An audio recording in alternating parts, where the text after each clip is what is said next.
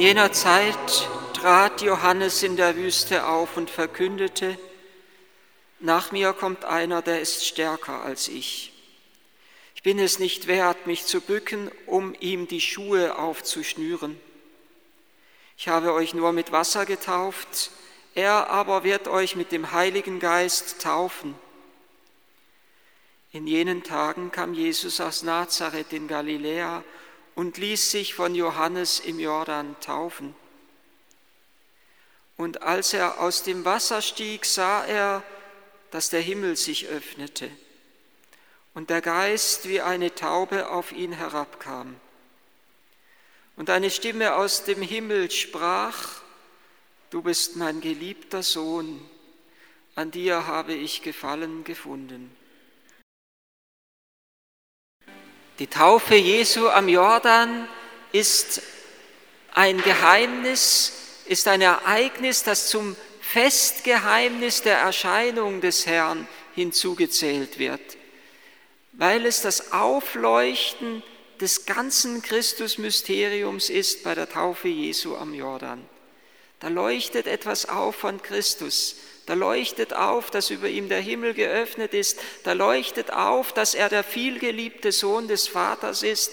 Und da leuchtet auf, dass der Geist über ihm ausgegossen ist und der Geist Gottes auf ihm ruht.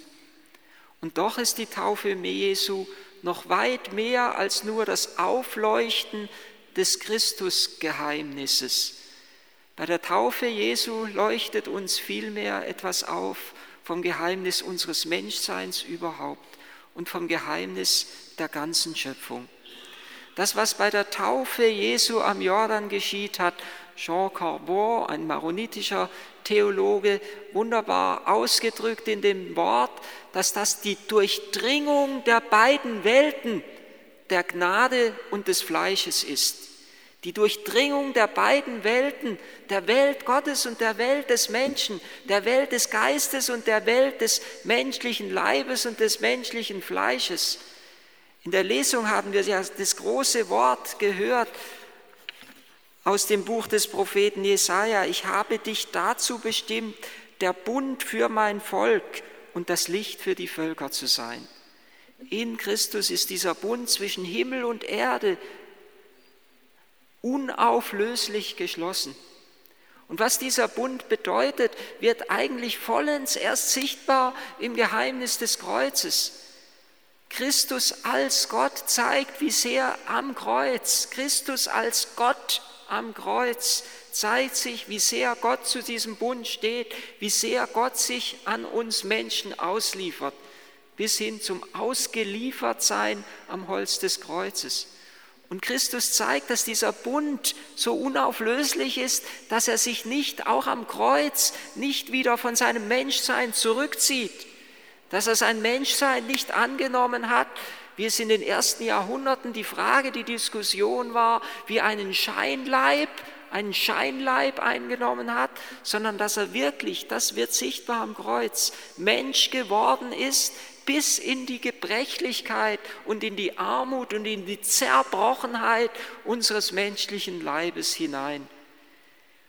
Christus am Kreuz macht sichtbar, was dieser Bund zwischen Gott und dem Menschen bedeutet und macht sichtbar, wie tief Christus in unser Menschsein hinabgestiegen ist, auch in die Armut und Gebrechlichkeit unseres Todes wie tief Christus in unser Menschsein hinabgestiegen ist, so dass er nicht nur unseren Menschenleib angenommen hat, sondern so, dass er auch unsere Sünde angenommen und übernommen hat.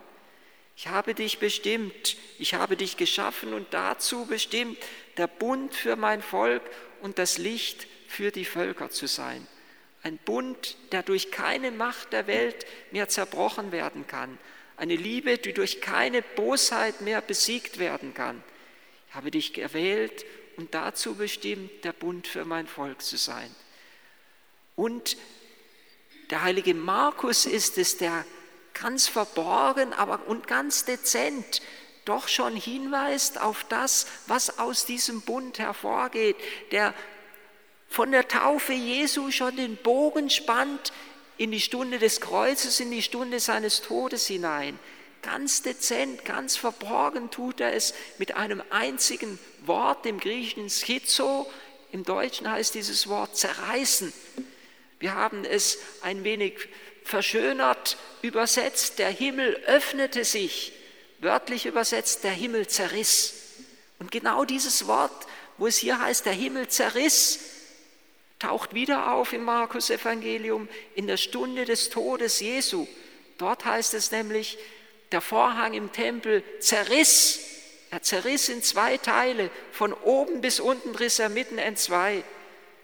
Und der zerrissene Himmel und zerrissene Vorhang bringen ein und das Gleiche zum Ausdruck, dass nämlich der Weg zwischen Gott und dem Menschen wieder freigelegt ist, dass der Himmel offen ist, dass der Zugang, der Tempelvorhang hat das Allerheiligste abgeschirmt vor dem Zugang des allgemeinen Volkes. Und wenn nun dieser Vorhang zerrissen ist, heißt es, dass der Zugang zum Allerheiligsten zum Herzen Gottes selber freigelegt ist, dass jeder Mensch einen freien Zugang zu Gott hat. Der Himmel öffnete sich, der Himmel zerriss und der Tempel im Vorhang riss mitten entzwei. Als Jesus heraufsteigt aus den Fluten des Jordan. Und dieses Heraufsteigen wiederum, das sah er, als er heraufsteigt, wie der Himmel sich öffnet und wie der Geist in Gestalt einer Taube herabkommt. Und dieses Heraufsteigen ist wiederum das Bild für, dies, für die Tatsache, dass in Christus der Mensch sich neu erhebt aus dem Sündenfall und dass in Christus der Mensch Gott dem Vater sein Antlitz wieder zuwendet. Es ist so schön zum Ausdruck gebracht, dass Christus heraufsteigt ja, in der deutschen Übersetzung kommt es auch nicht ganz zum Ausdruck. Er stieg aus dem Wasser, er stieg herauf.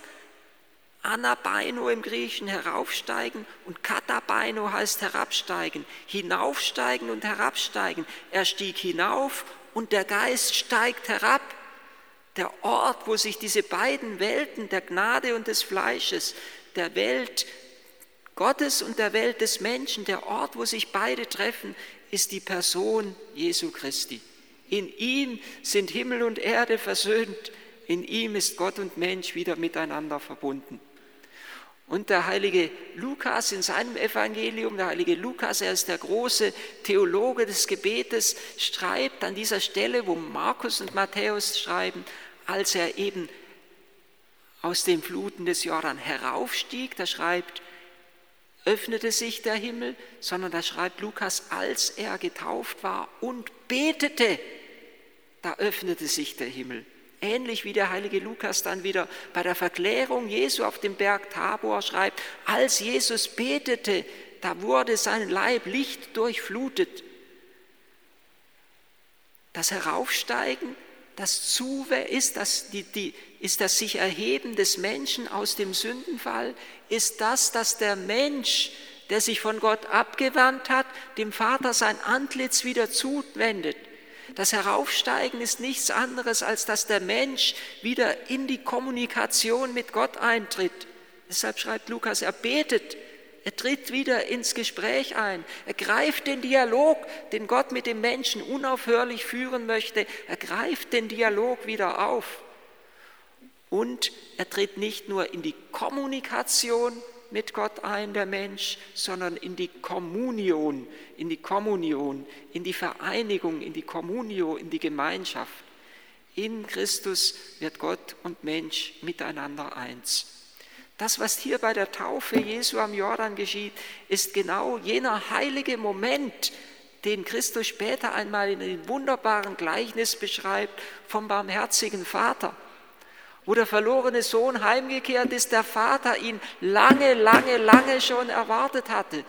Die ganze Sehnsucht des Vaters ist in dem Moment erfüllt, wo der Mensch wieder zurückgefunden hat, in Christus wieder zurückgefunden hat zum Schoß des Vaters. Der Einzige, so haben wir es an Weihnachten immer wieder gehört, der am Schoß des Vaters, am Herzen des Vaters ruht, im Schoß des Vaters, an seiner Brust ruht, der hat Kunde gebracht.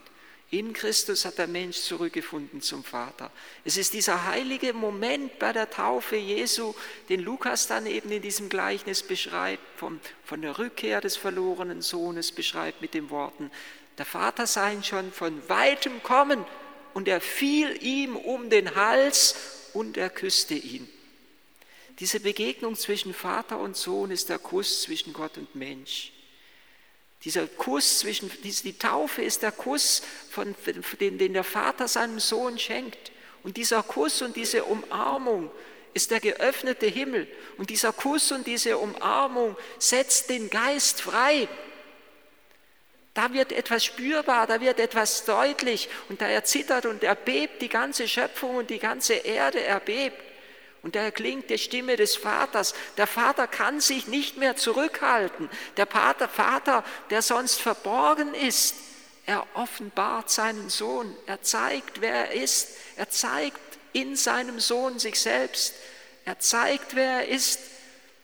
Und da, wo der Himmel geöffnet ist, da geschieht etwas, was zutiefst berührt. Da leert der ganze Himmel seinen Inhalt aus. Kenosis im Griechischen, das ist die Ausgießung des Menschen, die Selbstentäußerung Gottes. Der Himmel leert sich aus, seinen ganzen Inhalt leert er aus, über den Menschen und über der Erde. Denn die Erde ist nicht einfach zur Vergänglichung, sondern dazu bestimmt, dass sie in die Verherrlichung Gottes mit hineingenommen wird, dass auch in der Schöpfung wieder etwas aufleuchtet von der Herrlichkeit des Herrn. Und bei unserer Taufe sind wir mitten hineingenommen in dieses heilige Geschehen.